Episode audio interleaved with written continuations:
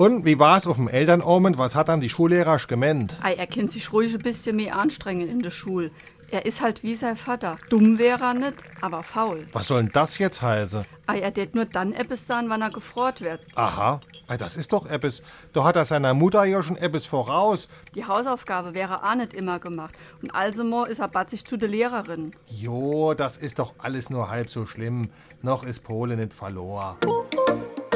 SR3. Warum wir so reden. Wie man schwätze. Noch ist Polen nicht verloren heißt so viel wie Kopf hoch, noch haben wir Hoffnung. Diese Formulierung geht auf Józef Wybicki zurück, der schrieb, noch ist Polen nicht verloren im Jahr 1797 als Beginn seines Dombrowski-Marsches. Im Original heißt es, Jeszcze Polska nie zginęła. und das ist bis heute die erste Zeile der polnischen Nationalhymne. Die Redewendung Awei ist Pole offen. hängt eng mit der oftmals tragischen Geschichte des polnischen Staates zusammen.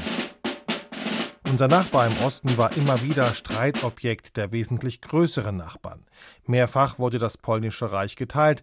Einige Sprachforscher behaupten, die Redensart vom offenen Polen rühre daher, dass Polen auch aufgrund Streitigkeiten innerhalb des polnischen Adels offen für Invasionen war. Daher die Bedeutung von jetzt ist alles möglich oder jetzt ist alles erlaubt. Es kann aber auch ein Ausdruck großer Empörung sein. SR3.